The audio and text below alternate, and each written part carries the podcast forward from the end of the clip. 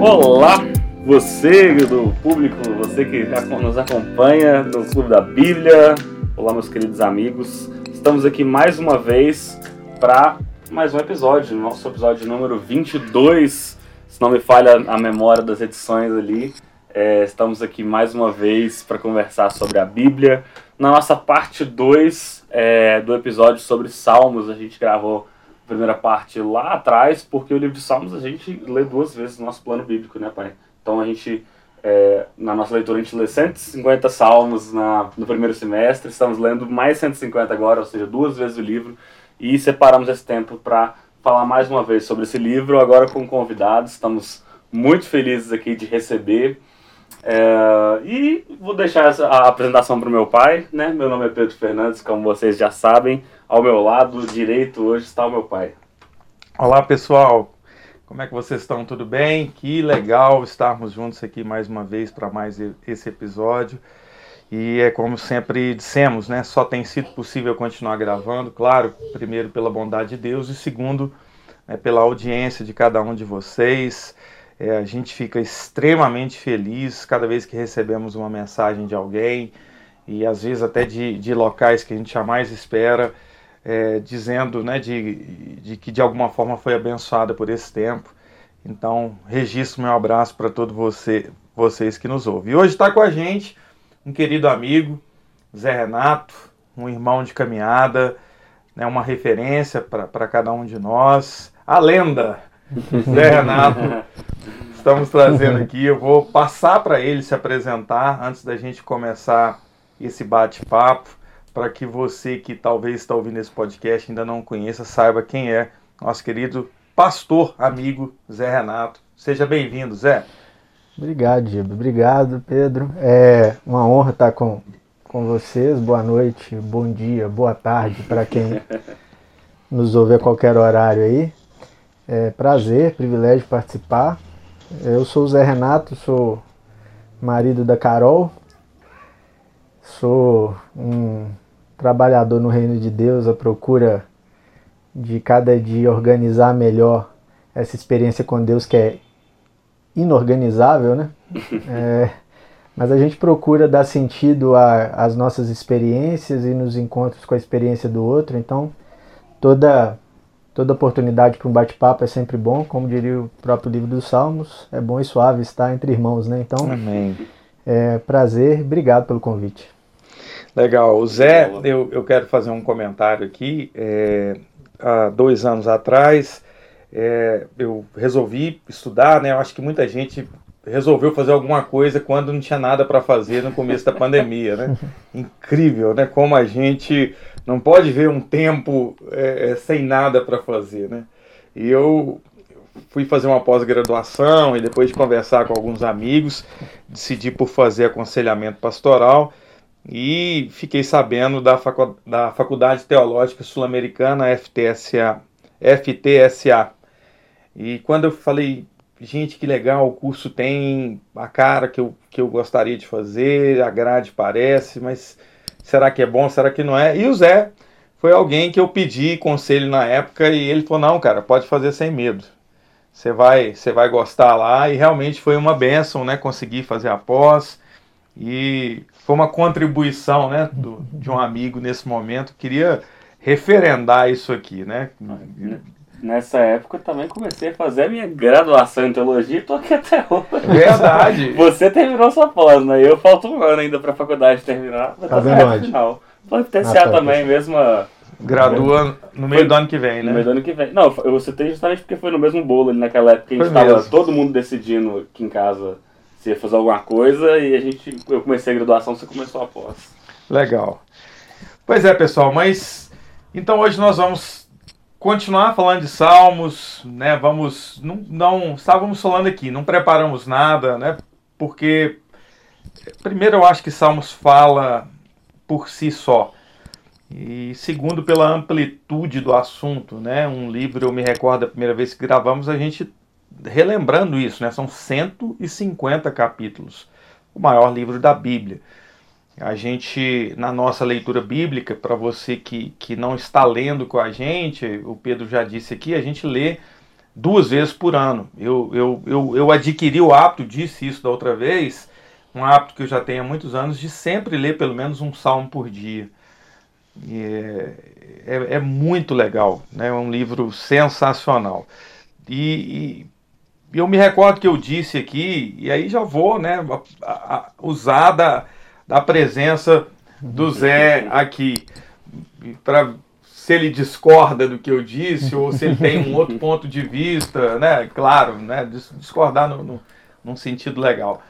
Eu, eu, eu acho, Zé, eu vejo, e lendo Salmos, eu percebo que é um livro que mostra demais a nossa humanidade. A gente às vezes acha que se converter a Cristo, ser santo, é ser um cara espiritual, né? E, e Salmos ele vai para aquele lado de mostrar a nossa humanidade.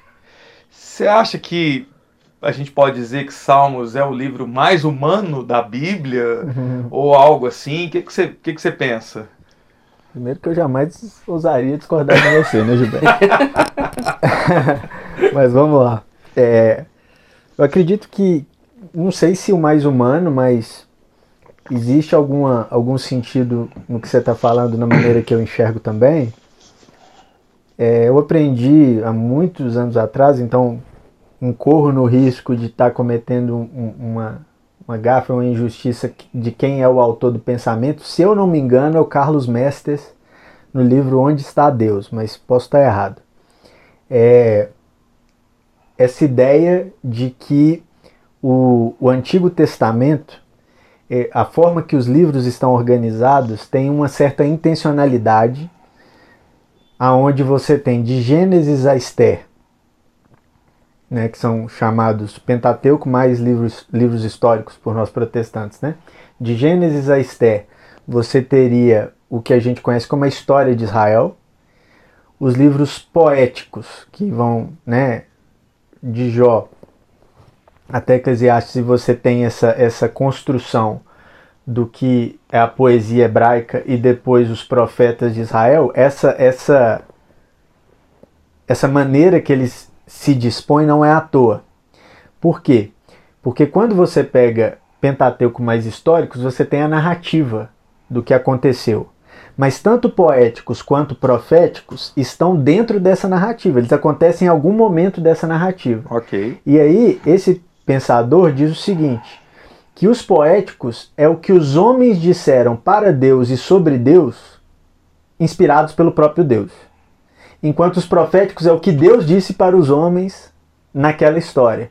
Então, se você pega essa ideia, eu acho que isso vai de encontro com o que você falou. De fato, os salmos, eles não são simplesmente Deus falando aos homens, mas o coração dos homens falando para Deus e sobre Deus, inclusive é, se permitindo dizer o que geralmente Deus não diria, né?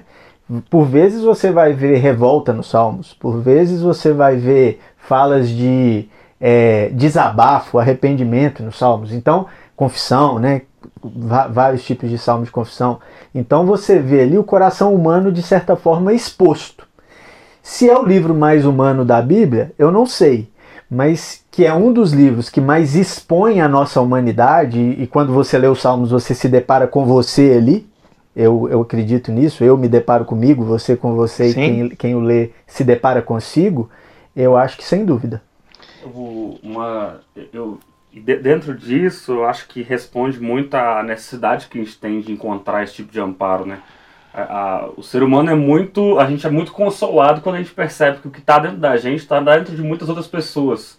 Que a gente não está sozinho nesse mundo em pensamentos, em ações, em erros, em N situações. É, e aí o livro de, sem o livro de Salmos, provavelmente faltaria muito desse amparo, faltaria muito de olhar para a Bíblia e enxergar os nossos questionamentos, aquilo que está ali, tipo, poxa, é, aquele desejo por vingança, às vezes, que você vê do salmista, né? Tipo, mata eles, Deus. Não, tudo bem, eu senti isso, esses caras também sentiram. É, houve gente que, que usou de um certo vocabulário que, que eu posso usar. Olhando para toda essa linguagem, é, que às vezes é muito bonito, como a gente citou no início, né? Com bom, com suave, que os irmãos vivam em união, e às vezes é muito difícil, é muito complicado olhar para aquilo. É, é bonito, mas é difícil praticar. Né? Exatamente. Tem, tem os dois lados é, e, e, acho que é uma, uma baita colaboração é, desse, desse pedaço da Bíblia pensando nisso, pensando no, no anseio do homem por, por ter é, algo com que se identificar, por ter uma fala com qual se identificar. E como cristãos, mais do que nunca a gente precisa que a Bíblia é, corresponda a isso. Né? Não basta a gente ler que Platão disse algo que eu acho legal. Pô, é ótimo, mas se tem, se tem na Bíblia, se tem ali no texto sagrado, eu, eu posso me sentir ainda mais amparado por aquilo, por Deus e, e pelo texto bíblico. Legal, e, e, eu acho que, que é Gordon, Gordon Fino, Entendes o que lê, ele fala algo parecido também. É, Salmos é Deus falando com a gente através do homem falando com Deus. É parecido isso. com isso. E, e, e, é muito bom dizer isso, porque eu não sei se isso faz parte eu, eu, eu tenho 13 anos só de caminhada cristã, e então eu posso cometer uma injustiça, mas na, na minha caminhada, e eu conheci muita gente do meio neopentecostal, e o que me parece que posso estar sendo injusto, mas que o neopentecostalismo traz algo de que se eu me tornei um cristão, eu tenho que andar só no sobrenatural e tem que ser um cara 100% espiritual porque eu sou espírito e eu não posso agora ser homem. É só vitória. E agora é só vitória. aí, é bem, aí é bem, aí é quase coach, né? aí, mas eu digo assim, é, é, e os salmos ele, eu, eu vejo, por isso eu puxei, comecei por isso, eu vejo esse alento, sabe? Não, você é homem, você chora, você questiona. Eu me recordo uma vez que eu preguei uma mensagem no Salmo 73 e eu falei isso na pregação e eu vi que falou com as pessoas. Tem gente que acha que você não pode se queixar de Deus. Uhum. Que não, eu estou pecando se eu reclamar. Então, o pobre do do Azaf, do Azaf, né, ou Salmo 42, porque estás abatido, ó minha alma, porque te perturba dentro de mim. É, então os caras, e Deus, né, como você falou aí, né, permitiu que isso fosse para o cânon como uma palavra inspirada por ele. Então, assim, eu acho que a gente pode reclamar de Deus, né? Uhum. Eu acho que sim. É, é porque talvez a dificuldade seja que a ideia de estar ali uma queixa de Deus e ser uma palavra inspirada por Deus, isso autorizaria a queixa no sentido de que a queixa está correta. Não necessariamente. Isso autoriza você a se queixar, não é que você está certo na sua queixa. Mas de que adianta eu não me queixar, mas no meu coração eu sinto raiva de Deus? Se no Salmo 139 diz que ele sonda o nosso coração. Se ele sonda o nosso coração. Então, às vezes, é, a cura justamente da raiva de Deus está em orar para Deus e falar que está com raiva dele. E isso você não vê só no Salmo, você, você vê em N outras passagens bíblicas, mas os Salmos nos ajudam é, é, de uma forma que eu acho que só a arte é capaz de ajudar, porque o Salmo é poesia, né? é canção. Então, e a arte, ela expressa dimensões da nossa alma que não são expressas por simples linguagem. Por isso que é, é quando eu faço a minha leitura dos Salmos, a minha leitura principalmente devocional, eu estou procurando algo para além do que está expresso na linguagem, mas eu tento sentir ou, ou, procurar sentir o que me parece que o autor está sentindo. Né? Você, é, através daquelas palavras que estão sendo lidas e que foram escritas, tem sentimento. Né? Que sentimento está por trás daquilo? Quando alguém fala contra Deus, será que o sentimento é de fato a raiva de Deus ou a raiva da vida? Ou a decepção com a própria vida, a desilusão com as próprias uh, com as próprias expectativas? Como amadurece o com homem? Com os próprios erros. Com os próprios erros. Como o homem amadurece nessa visão, né? E os salmos eu acho que são inigualáveis nisso, porque além de oferecer é, profundidade, eles oferecem variedade né, temática. Não é à toa que são 150. Você tem uma variedade temática nos Salmos, que aí sim, com certeza, em nenhum outro livro a gente encontra. O, eu gosto. Aí começa a entrar em música, né? Eu gosto bastante. E, e eu tô num processo de gravação é, e comecei já há muitos anos muito interessado por composição, mas mais ainda ultimamente no processo de gravação e, e eu estava ouvindo uma das opiniões que eu achei mais incrível, depois eu ouvi de novo na boca de outra pessoa, eu ouvi primeiro o Estevão Queiroga é, falando sobre composição, sobre esse processo, o Estevão, é, apesar de não muito conhecido, ele é compositor e ele mexe com arte, é aquele artista com um A maiúsculo, né, que mexe com todo tipo de coisa. E aí perguntaram para ele, Estevão, o que, que você gosta de ouvir? É, o que, que você escuta no seu dia a dia? E aí ele respondeu, ah, eu gosto de ouvir aquilo que é de verdade, aquilo que contém alguma coisa real. E aí eu tava comentando outro dia no, no, no, carro com meu pai sobre isso. A gente escuta tanta coisa que parece uma repetição de, tipo, clichês, jargões, que as pessoas. É, é, é e aí eu vejo. Rodolfo do... Abrantes falou sobre Rodolfo isso. Rodolfo voltou a falar isso. Eu, eu, é o que eu falava no início. Né? Eu ouvi primeiro o Estevão, depois o Rodolfo falou isso de novo. E aí a gente tava outro dia ouvindo no carro e eu liguei numa rádio lá, ligou na rádio, eu tava ouvindo aí, falei, cara, é só jargão, é só tipo um monte de frase vazia. Porque, e aí eu volto naquilo que você comentou, né, do, do daquilo que talvez o neo, neopentecostalismo trouxe, de uma visão tão sobrenatural que, tipo, você, pra adequar, adequar a sua realidade ao discurso, você começa a cantar daquilo que não é verdade. Você, tipo, você tem essa necessidade de viver um, um sobrenatural que não é verdade para você, então você começa a cantar algo que não, que não rola. E, e, e, e essa coisa de. É, volto agora na, na resposta do Estevão. Ah, eu ouço aquilo que é verdade. Pô, o salmo está recheado de verdade. Uhum. Porque não é em momento nenhum o salmista fingindo que as coisas estão como elas não estão. Mas é o salmista tentando enfrentar a realidade de alguma forma que aí o, acho que o Zé trouxe bem. É, a música faz muito bem isso. A música traz um, um vocabulário que talvez a gente não conseguiria colocar de nenhuma outra maneira. A poesia é, faz isso muito bem. É, a arte faz isso de maneira é, sem igual. É, consegue colocar vocabulário nas situações, nas questões que a gente passa, que a gente não consegue simplesmente às vezes expressar é, de outra maneira. Então, é incrível por isso. Podemos dizer, é, Salmos, é, para você que nos ouve e talvez não tem tanta familiaridade com a Bíblia, é o livro de louvores do povo de Deus, é, o povo de Israel ali no, no Antigo Testamento.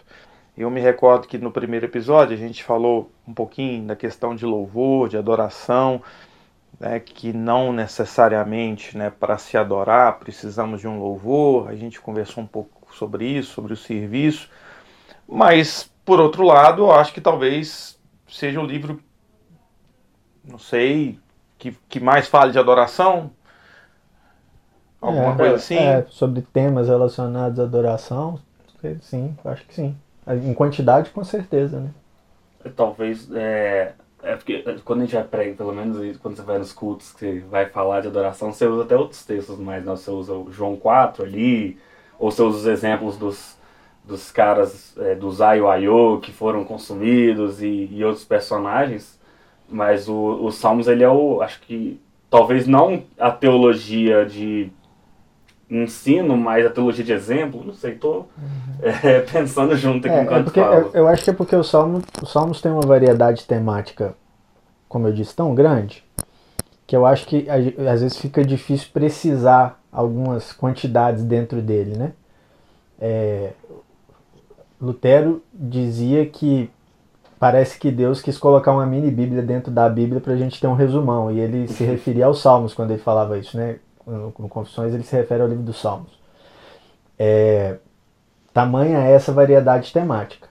Mas como justamente o nosso conceito de adoração envolve as variadas dimensões da vida e os Salmos envolve as variadas dimensões da vida, eu acredito que não é um exagero dizer que é o livro que mais fala de adoração, pelo menos no sentido prático, e numa busca de alguém que está querendo exercitar a adoração, né? Intencion... De uma adoração intencional, pelo menos. Uhum. De uma adoração que visualiza um Deus que quer e que deve ser adorado. Né? Então, eu acho que os Salmos têm sim essa, essa característica. E você acha que. É, eu, eu vou insistir nesse tema do. do que, que é muito forte para mim, do, do, de um Deus que não exige perfeição da gente. Enquanto às vezes a gente se cobre essa perfeição. Claro, a gente quer andar com o perfeito a gente quer exalar o bom perfume de Cristo, a gente quer cada dia, hoje, ser melhor do que ontem. Mas se a gente achar que a gente vai alcançar a perfeição aqui nessa terra um dia, eu acho que a gente falhou. Uhum. E você acha que os Salmos contribuem para isso, para mostrar, por exemplo, um Davi, um homem segundo o coração de Deus, mas que, que rasga o seu coração ali dizendo que pecou? É, bom, vou tentar, vou tentar responder rápido, mas que é uma chave de leitura para mim muito importante nos Salmos e que tentar não polemizar muito também aqui, mas vamos lá. É, eu, eu eu acho que para entender Salmos, você tem que ter pressuposto isso que você falou. Os Salmos não é feito para gente perfeita. É, gente perfeita não entende os Salmos, eu acho. Ou gente que se, que se pretende perfeita, né? É, isso porque eu, particularmente na minha linha hermenêutica bíblica em geral, e principalmente no que diz respeito ao Antigo Testamento, a revelação de Deus ela é progressiva, né? Ela não é uma revelação dada é, de uma vezada só. Como Você se converte e, e sabe tudo, não é assim, Deus. né? E, e, a revelação de Deus na história, né? Deus não chegou e se deu a entender completamente ao povo. O povo foi compreendendo Deus na medida em que a experiência foi acontecendo. O povo de Israel, é, você vê vários textos na Bíblia Sagrada em que o povo não compreendeu bem Deus e diz algo sobre Deus que não é Deus falam de Deus, inspirados por Deus, mas dentro da limitação de sua experiência até aquele momento da história. Okay. Tanto é que Jesus que, é a revelação completa de Deus, né, para nós cristãos, ele apresenta é, divergências com a ideia construída é, a, respeito. a respeito de Deus pelo povo de Israel contidas na própria Bíblia Sagrada. Então, você tem essa, essa, essa revelação progressiva, finalizando em Jesus, ou é, concluindo, ganhando sua completude em Jesus. E os Salmos, ele talvez seja o livro que apresenta isso de forma mais organizada. Porque quando é, eu não quero aqui entrar no mérito, isso aqui é para quem é mais estudante da teologia dos Salmos, exegese dos Salmos, nem, nem quero entrar nesse mérito, mas a gente sabe quem, quem faz esse estudo exegético que os Salmos ele é uma composição de cinco livros, né? Você tem okay. cinco é, volumes dentro dos Salmos. Cada um desses volumes, da maneira em que estão organizados, eles demonstram justa, justamente uma visão progressiva de Deus. Por exemplo, o primeiro volume dos Salmos, você tem capítulo 1 a capítulo 41, né? O, o que a gente chama de volume 1. Esse volume 1, uh, ah, nós falamos que são salmos de confrontação. O que, que quer dizer? Israel tem inimigos e esses inimigos são inimigos de Deus. Como tratar esses inimigos? Por confronto. Né? Então, é, Deus passa por cima deles o carro ou mata todo mundo. Uhum. E você vai ter, desses 41, se não me engano, são 33 em que está explícita essa ideia de que está se pedindo a derrota sobre o inimigo, a, a, humilhação do inimigo, okay. né? e os outros de forma implícita. Então, em todos os 41 salmos você tem isso. Quando você vai para o volume 2, a confrontação, ela agora passa a ser uma comunicação. Qual que é a diferença? Aqui eu estou confrontando meus inimigos, e aqui nós estamos falando dos inimigos de Deus. Aqui no volume 2 já não é mais todo mundo que é inimigo. Agora são só os inimigos nacionais, ou seja, quem não é de Israel. Okay. E além disso, é um convite a adorar o Deus de Israel. Já não é mais Deus passa por cima deles o carro, é venha, vamos adorar o Deus verdadeiro. Largue os seus deuses, largue os seus ídolos e vamos adorar o Deus verdadeiro. Tanto é que se você pega do 1 ao 41, a referência, como os salmistas se referenciam a Deus no volume 1, a maioria das vezes é Yahvé, 297 vezes. No volume 2, são só 39 vezes, se eu não me engano, que o, o título Yahvé é pronunciado. A maior referência é Elohim, que é Criador, ou seja, já não é mais o Senhor de Israel, nós estamos nos relacionando com o Criador. Okay. Essa ideia simples aqui do volume 1 para o volume 2 mostra essa progressão. Mostra de, enquanto eu ainda estou tô, tô numa relação inicial com Deus, em que eu não entendi tanto Deus, eu vejo o outro como inimigo. No volume 2, eu já vejo o outro como alguém que eu devo é, convidar para estar tá comigo. Quando você chega no volume 5, e o final do volume 5, o Salmo de 150 é todo ser que respira. Louve o Senhor. Senhor. Já não é mais nós e eles. Acaba essa, essa, essa construção. Então, se eu leio só o Salmo do volume 1 sem ter, sem ter essa noção do todo, eu ganho um tanto de desculpa para as minhas imperfeições com o outro, para poder querer matar o outro, para matar o vizinho, matar o cunhado, matar quem está me irritando. E a gente acha que Deus está abençoando isso. Não, Deus está ali é, deixando você colocar para fora quem é você, a fim de te consertar progressivamente e chegar nessa noção de que todos são filhos de Deus, ou todos devem louvar ao Senhor dentro dessa relação, todos devem buscar a celebração contínua. Né? Então, são construções. Esse aqui é um exemplo, mas são construções desse tipo. Que é uma. uma essa, essa ideia progressiva, tá?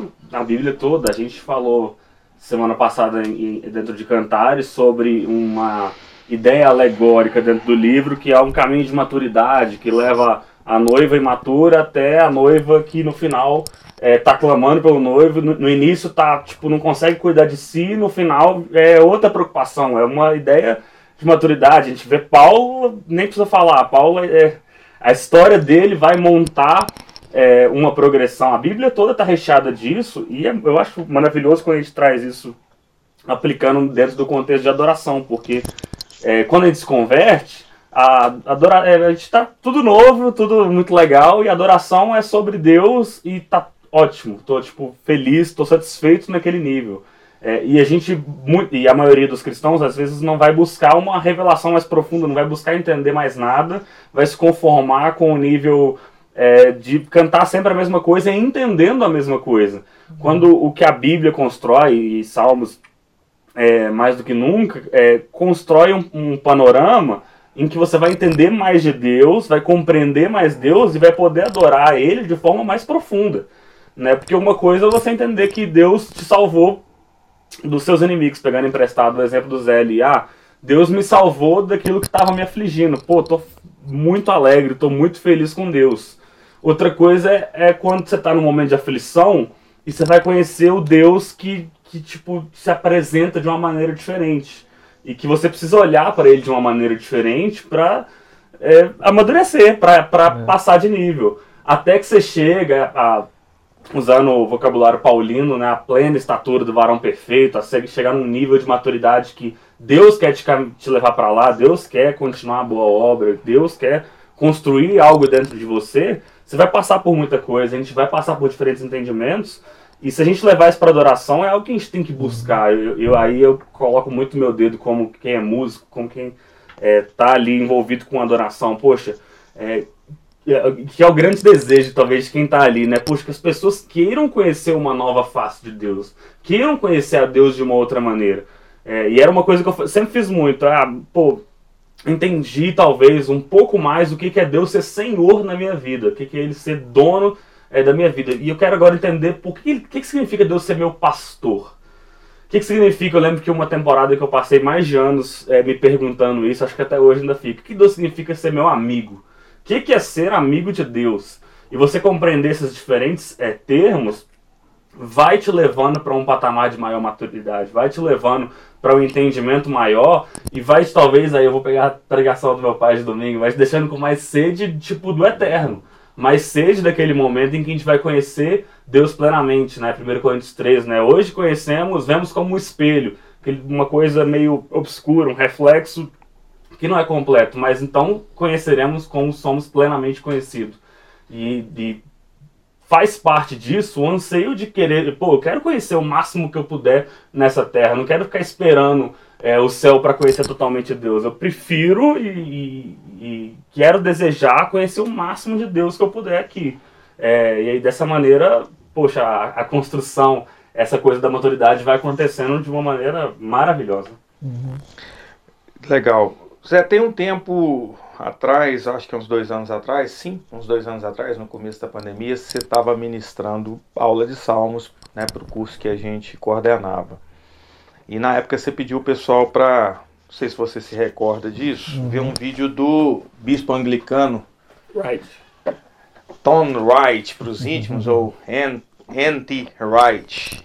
E eu lembro que nesse vídeo eles tinham que fazer algum trabalho, da questão de, de do que, que eles observavam de salmos no livro, alguma coisa assim. E basicamente a tônica desse vídeo é esse, essa referência de teólogo neotestamentário e, e mais moderno, ele trabalha muito a questão de, de que as pessoas queriam justificativas demais, né, para Deus está punindo a gente com a pandemia, Deus não está punindo, Jesus está voltando, Jesus não está, e, e contra o fato da gente a gente estava deixando de olhar para nós mesmos e para o próximo e talvez essa seja uma, uma deficiência que, que muitos de nós cristãos ainda têm, né? embora, claro, é, é, eu sei que muita gente vai brigar comigo, o povo protestante é um povo que, que ajuda, sim, ajudamos, uhum. mas eu ainda sinto falta da gente ser mais altruísta e olhar gente, mais para o próximo. A gente, a, a gente ainda ajuda no sentido de que a gente dá o nosso para eles, a gente não entendeu que o que é nosso é deles, né? É. A gente não sabe, para a gente justiça é repartir. Enquanto para a teologia judaica, a questão, quando você dá alguma coisa, uma esmola, você não está dando, você está praticando justiça. Porque não é seu. Se você tem e ele não tem, você tem a mais. Então a gente ainda. A gente ainda Cornélio, vê... as suas orações e a sua esmola é. subiu aos céus. É, é essa é, linha? É. Então a gente ainda vê a ideia de nós e eles, né? Te cortei aí, mas. Não, sim, é, sim. É, essa, essa construção, por mais que a gente. Melhor, melhor dar assim do que não dar nada, mas a gente ainda acha que a gente é bom porque dá, não. Você está só praticando justiça, não é mais que sua obrigação. Ou seja, é, aí a gente vai cair naquele raciocínio. Nada é meu, né? Nada. Tudo é de Deus, ou seja, tudo é nosso. E tudo é nosso, é. O pai é nosso e o pão é nosso também, né? Então a gente tem que repartir. É. Não sei se eu. Tem que repartir, isso mesmo. É, é, é isso. Quando, eu, quando eu compartilho, quando eu reparto, eu estou praticando justiça. Isso. Salmos mostra isso? Acho que o tempo todo. É, eu estava nessa construção que eu falei, essa, é, é, essa construção tem um autor que, que faz essa estrutura dos salmos de forma boa, até de teologia clássica, que é o Palmer Robertson, né? Ele escreveu um livro que chama Estrutura e Teologia do, do Livro dos Salmos. E ele faz essa noção dos cinco livros que eu falei, aí primeiro confrontação, segundo é, comunicação, terceiro devastação, Inclusive o terceiro livro é aberto justamente com o Salmo de Asaf que você citou. 73. Que é quando o, o homem se desilude, né? o humano se desilude. Pô, Deus é meu, mas está abençoando o outro.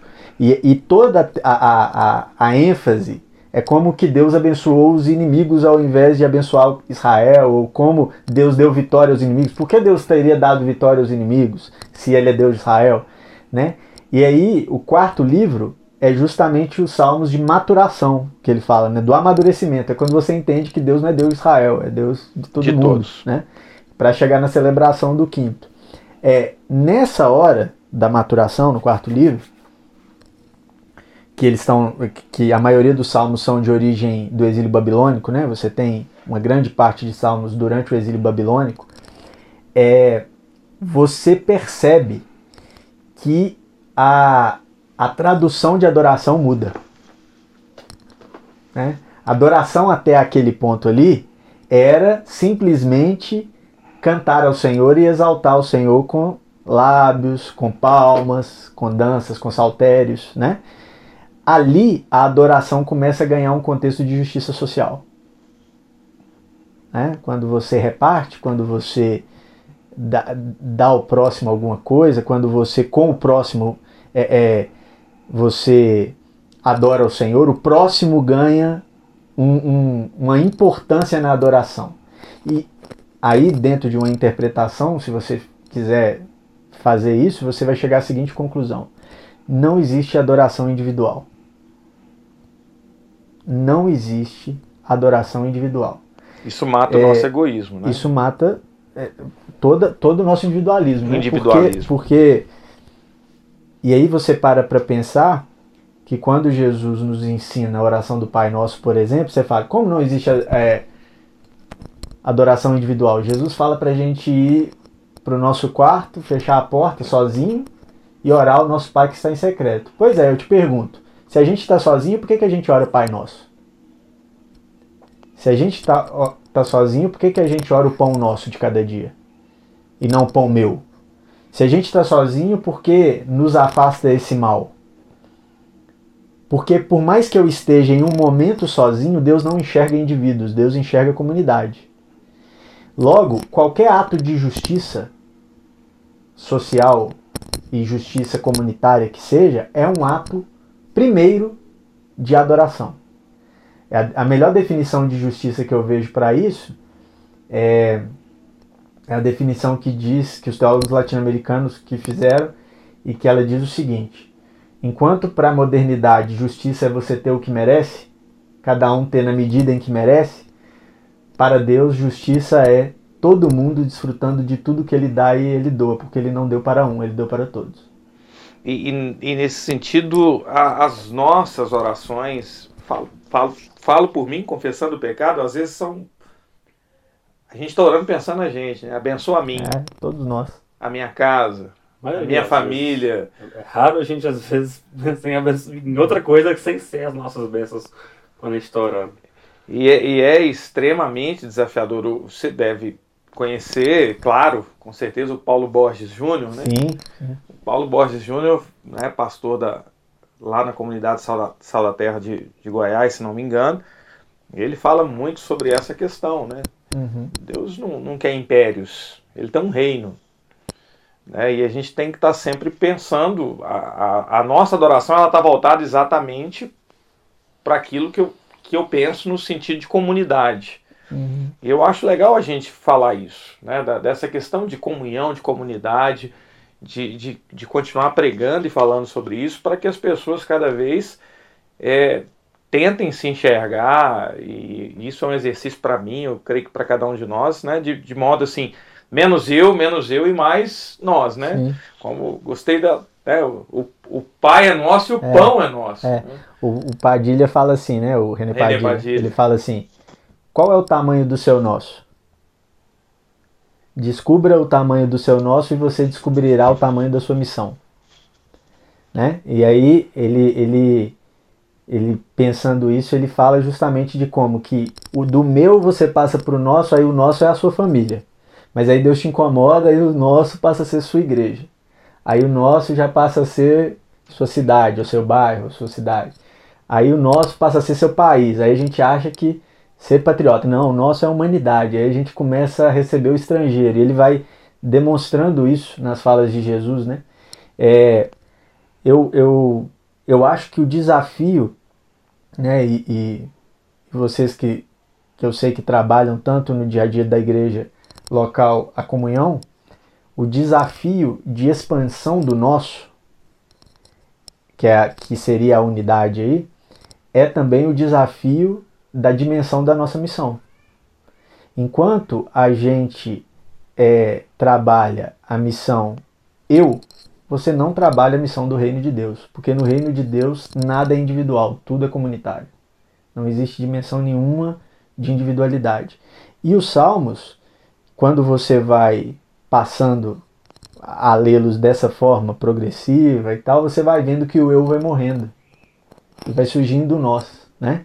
Tanto é que os salmos que a gente mais se utiliza, que são chamados salmos congregacionais, que são os salmos é, é, de festas, né, de Israel, que são os salmos do templo, todos eles sempre no plural, Uhum. né? Os cânticos dos degraus Os ali. cânticos dos Salmo degraus, né? 121 em diante, Exato. 120, se não me Então engano. você tem aqueles cânticos dos degraus que, na verdade, muita gente confunde que ele está celebrando o local. E de fato, tá- ele está se referindo ao templo como local mesmo. Mas a celebração não é do local, a celebração é da unidade dos povos, porque todo mundo vinha de todos os lugares para Jerusalém, nas festas de peregrinação, e cantavam essas canções. Então os povos estão unidos, né? Os, os judeus se uniam de todos os lados do mundo e eles se uniam em povos. É, onde está o Salmo 133, que a gente falou, e tantos outros. Eu, eu suspeito, na minha leitura dos Salmos, que os Salmos eles nos conduzam a uma unidade através do louvor. Você quebra as diferenças de pensamento, de ideias, de, de divergências de quaisquer naturezas quando todo mundo louva ao mesmo Deus. Né?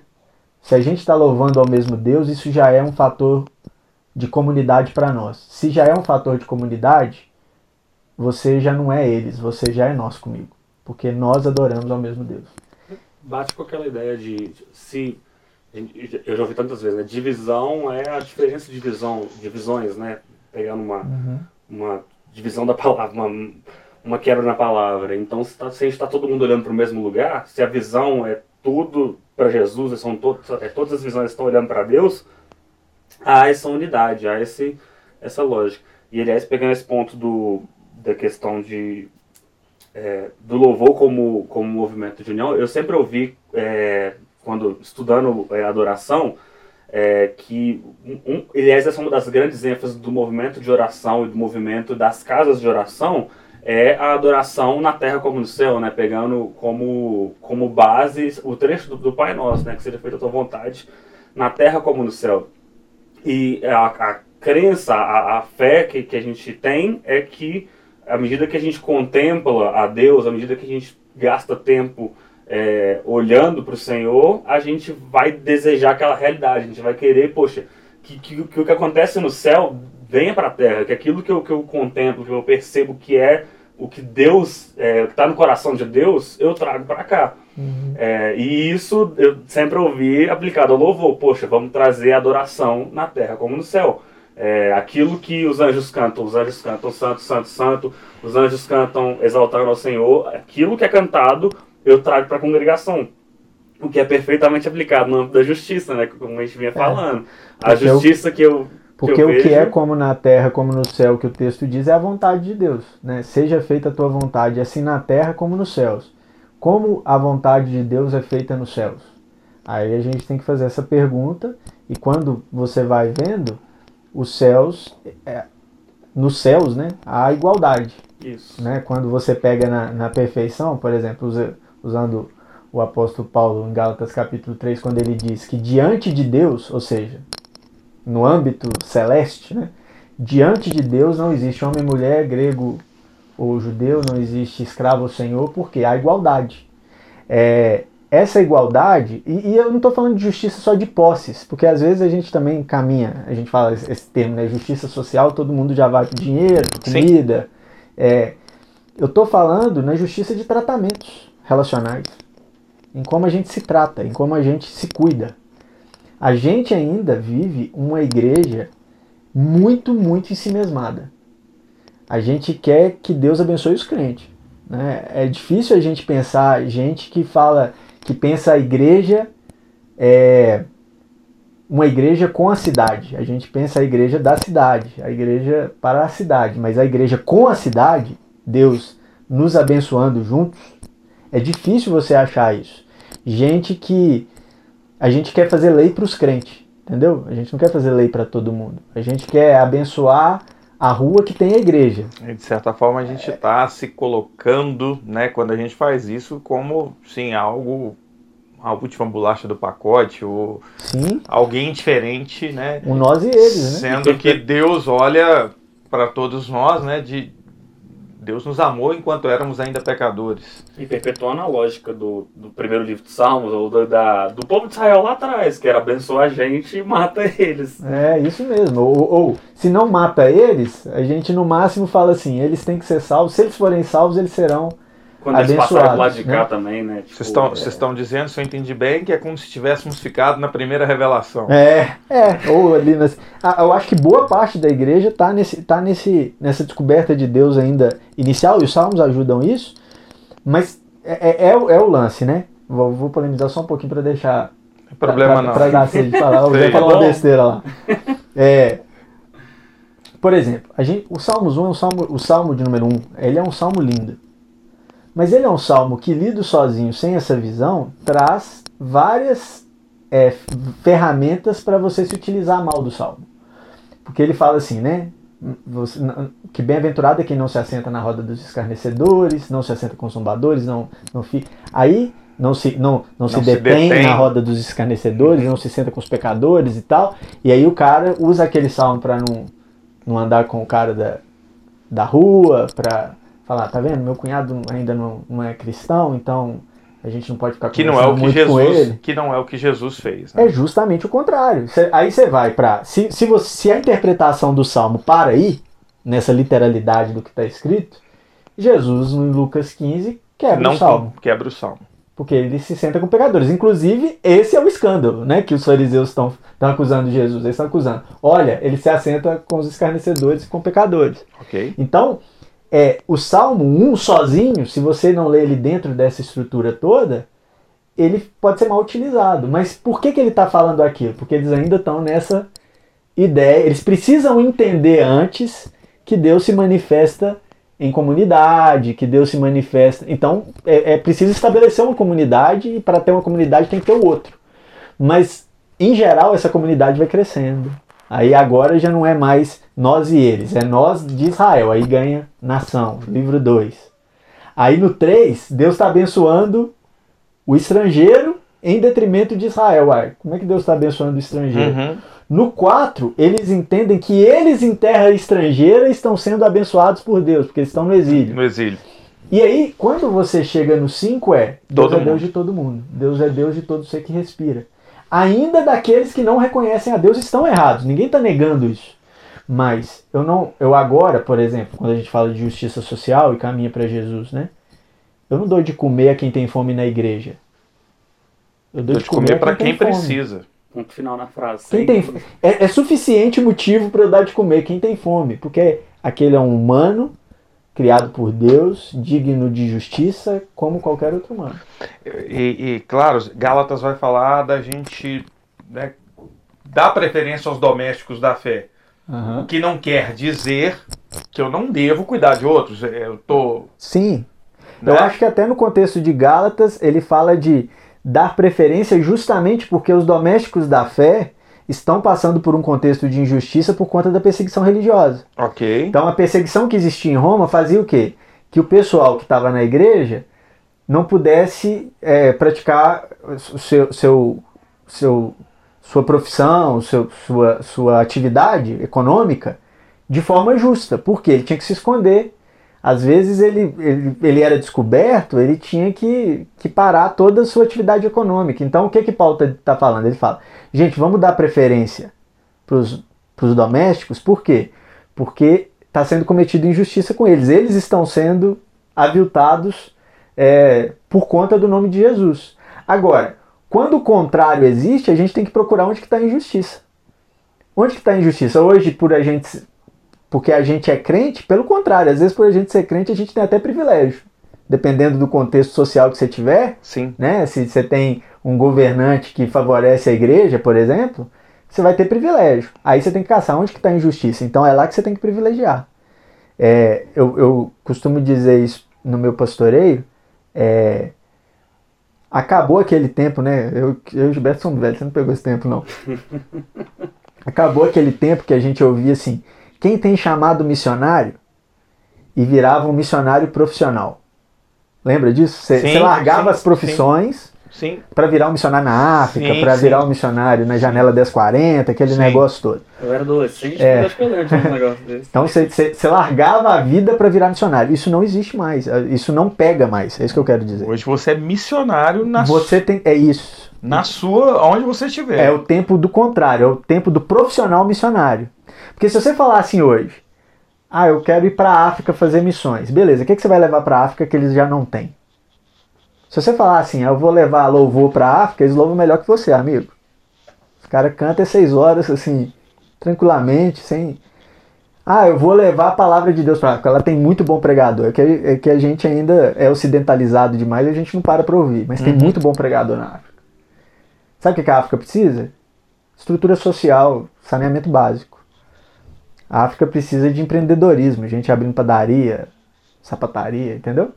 E aí, esse é o missionário que precisa na África. Então, a gente olha para a justiça em como ela pode se desenvolver naquele local, e se você quiser fazer essa justiça de forma religiosa, com seu louvor, com sua adoração, talvez a, o, o, lugar melhor para você fazer justiça é aqui, né? no Morro do Papagaio, aqui perto aqui. Uhum. Tem tá precisando mais do que em Moçambique. Entendi. Entende? Então a gente a, analisar os contextos aonde a justiça de Deus se aplica, e eu acho que os salmos eles, eles ajudam nisso. Principalmente o livro 4, eu recomendo, que é ali do no, Salmo 90 ao Salmo de número 106.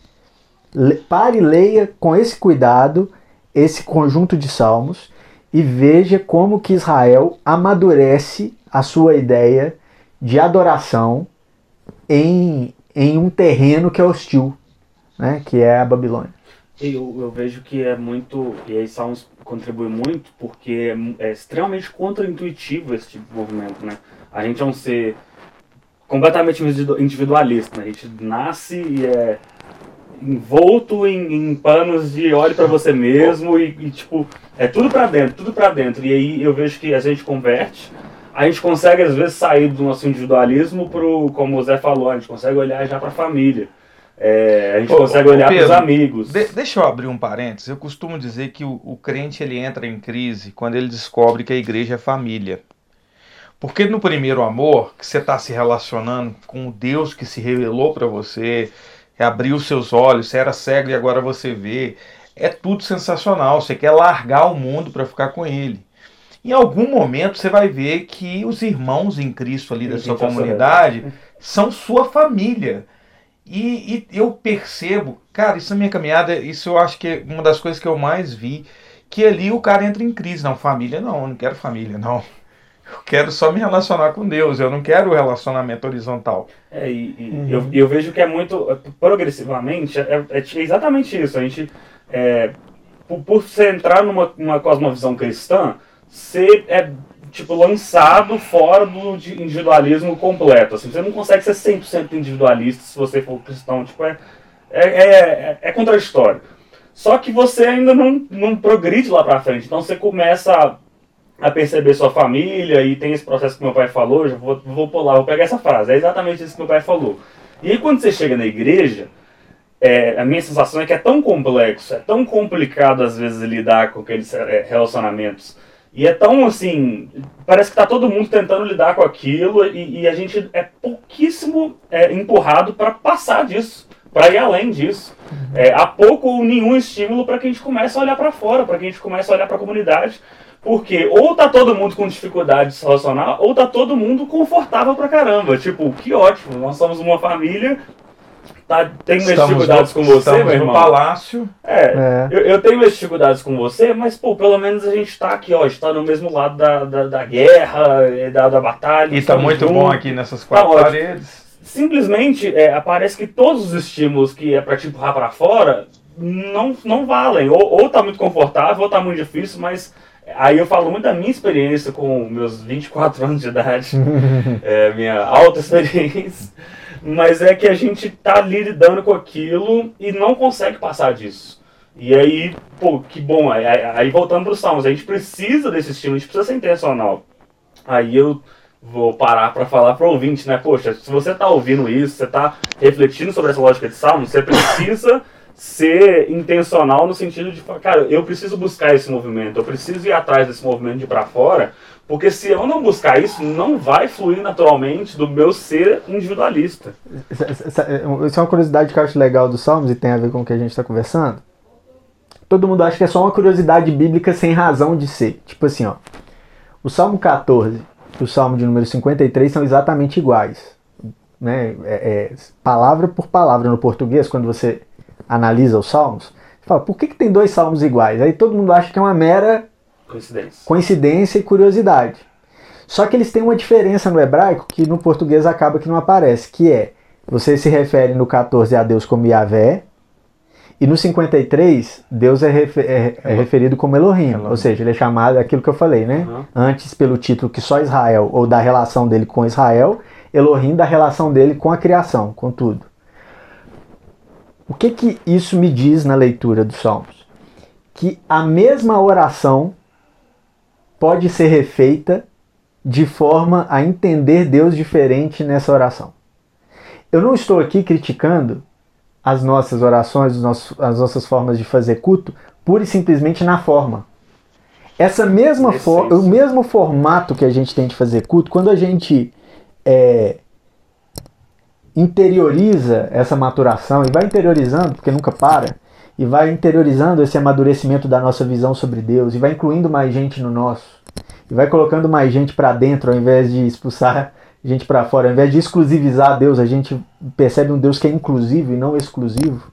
A igreja é povo exclusivo de Deus, mas Deus não é exclusivo da igreja, né? Deus é de todo mundo. Meu Deus, a igreja é povo exclusivo de Deus, mas Deus não é exclusivo Deus da igreja. Deus é Deus de todo mundo. Deus é Deus Muito até, bom. Deus é Deus até de quem não acredita em Deus, porque se Paulo está certo em Romanos 14, um dia todo joelho vai, vai dobrar, dobrar, e toda língua vai confessar que Jesus Cristo é o Senhor, crendo ou não crendo, falando ou não falando. Por quê? Porque vai Deus é Deus de todo mundo. Vai, Jesus vai é Senhor sobre todos. Deus. E essa ideia é uma ideia que a, a gente fala em, em, na Mission Day, né, né Giba? Você, você que sabe, você já deu aula disso, sabe melhor que eu. A gente fala que a, a missão de Deus, a missão do reino de Deus, ela é uma missão que torna aquilo que é fato que já é direito. Jesus já é Senhor sobre todas as coisas de direito, mas não é de fato. A gente está em missão, a gente chega e fala, ó, Jesus tem que ser Senhor de fato sobre isso aqui. Só que a gente quer que Jesus seja Senhor de fato sobre nossa vida, sobre nossa história, sobre nossa família, mas não quer incluir pessoas para que ele se torne Senhor de fato delas. A gente espera elas reconhecerem o senhorio para então tornar fato que é direito. Não, Jesus já é Senhor sobre elas. Elas só não sabem disso. E elas precisam ouvir isso. A, a, a o mundo precisa ouvir isso. Uhum. E a gente está enclausurado lá no, no que o, o Giba falou muito bem, nos nossos palácios e, e, perdidos nas nossas próprias riquezas e comendo os nossos próprios banquetes, esquecendo que tem tanta gente aí que Jesus falou: quando vocês alimentarem eles, aí vocês vão estar me alimentando. É, é, nós estamos aqui já com 56 para 57 minutos, a gente tem que partir para o final. E dentro de todo esse conceito, eu vou, vou lançar só mais uma para o Zé aqui. Eu me recordo que é, intercessão. Intercessão para a maioria de nós é orar. Eu sou intercessor. Orar por, né? Orar por. Sou um intercessor. Eu, me dá seu pedido de oração, a sua causa, eu vou orar por você. Tem um pouquinho mais que isso, não tem, Zé? É um, é um papo longo e, e, e tem. É, eu, entendo, eu entendo que intercessão. Na matemática é, é, é, mais, né? É mais que isso.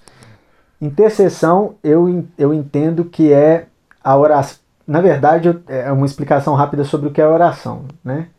Oração não é eu mudar a vontade de Deus. É eu me adequar à vontade de Deus. É diferente. Quando eu peço algo a Deus. Que... Eu entender o que Deus quer. Isso. É, é, Deus me mudar. É Deus me mudar, não é eu mudar a Deus, né? Eu, mesmo que eu peça algo que eu quero a Deus. Por que, que eu peço? Paulo vai explicar que as petições são apresentadas a Deus, isso em Filipenses capítulo 4, né? Que as petições são apresentadas a Deus não é para Deus realizar o que a gente pede, é para a gente ganhar paz no nosso coração. Por quê? Se ele fizer, é porque ele queria. Se não foi feito, é porque ele não queria. Se apresentou diante dele, ele não queria, então fique em paz. Porque a vontade de Deus foi cumprida do mesmo jeito. Perfeito. Né? É, bom, sendo assim, se a oração não serve para movimentar Deus, porque Deus é autossuficiente, se a oração não serve para mudar Deus, porque a vontade de Deus já é boa, perfeita e agradável, por que a gente ora? A gente ora para se adequar a essa vontade, para a gente se conformar a essa vontade, para a gente entender essa vontade e colocar a nossa angústia diante de Deus e ficar em paz. Ter paz, porque Deus está controlando tudo, de que o caráter bom de Deus está tá sob o controle da nossa vida e por aí vai. O que então geraria a pergunta: então para que interceder? Se eu não posso mudar a Deus em relação a nada, por que, que eu oro pelo Gilberto? Se a oração serve para me conformar a, ora, a, a, a imagem de Deus, ou a vontade de Deus, por que eu vou orar por outro? Aí que tá. A oração intercessória, ela é uma oração de extrema importância na minha, na minha opinião, porque você se compromete com Deus na causa do outro. Não é chamar Deus para a causa do outro, é se colocar à disposição de Deus para a causa do outro. Então, quando eu oro assim, Deus, abençoa a vida do Gilberto, na verdade eu estou orando, Deus, me usa para ser a bênção que o Gilberto precisa. Deus cura a vida do Gilberto. Deus me usa para ser a cura que o Gilberto precisa. Deus dá mantimento ao Pedro. Deus me usa para dar mantimento, para ao, dar Pedro. mantimento ao Pedro. Então, a oração intercessória é um compromisso de causa, porque o outro não consegue mais se comprometer sozinho naquela causa. Então, eu me comprometo com aquela causa. É o Neemias. É o Neemias. Os muros estão destruídos. É o Neemias. Três meses ali, de Neemias 1 para Neemias 2. Se você olhar como começa Neemias 1, no mês de Abib, no Aham. tal, são três meses de lamento, de oração e de jejum. Exatamente. Quando o rei chega e fala assim, Neemias, você tá triste e tal. Ah, meu povo tá destruído, tá, Neemias. Mas quem vai? Isso. Eu. Eu me comprometo. É, é essa É, linha. É. Então, a- então nes- nesse raciocínio, e né, a gente está vendo aqui, interceder é muito mais do que orar. É, é, é me empenhar naquela causa dentro da necessidade de, de quem eu estou É intercedendo. isso. Interceder é orar. Só que orar não é só falar. Orar implica em ação. Tanto é que quando Jesus está ensinando sobre oração, que a gente falou do Pai Nosso aqui, anteriormente ele fala: o pessoal diz estar orando em voz alta nas praças, mas é só estética, é vazio de significado. As esmolas que estão sendo dadas não traduzem, não é oração. Aquilo não é oração. Aquilo ali é para o povo ver, para todo mundo aplaudir, já receberam sua recompensa. Então, dentro dessa, dessa estrutura de oração, intercessão, é aquela coisa, né?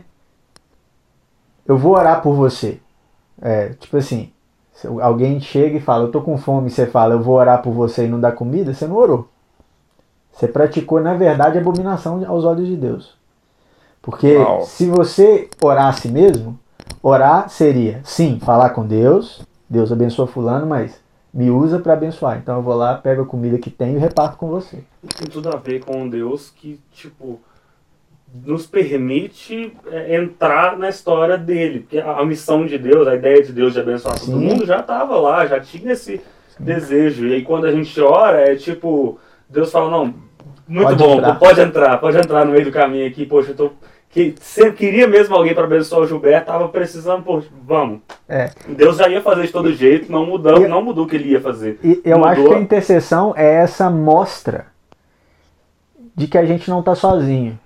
Eu tô cada vez mais convencido, isso aí eu não tenho uma certeza absoluta na minha leitura lógica da Bíblia, mas eu tô cada vez mais convencido de que a solidão é dos problemas humanos o mais complexo de ser resolvido, não é o mais complicado. Eu não estou dizendo isso. Jesus venceu a morte, Jesus- mas a complexidade da solidão humana é algo que está desde o início no Gênesis e me parece ser muito complexo de ser resolvido, porque a gente pode estar acompanhado e estar sozinho, né?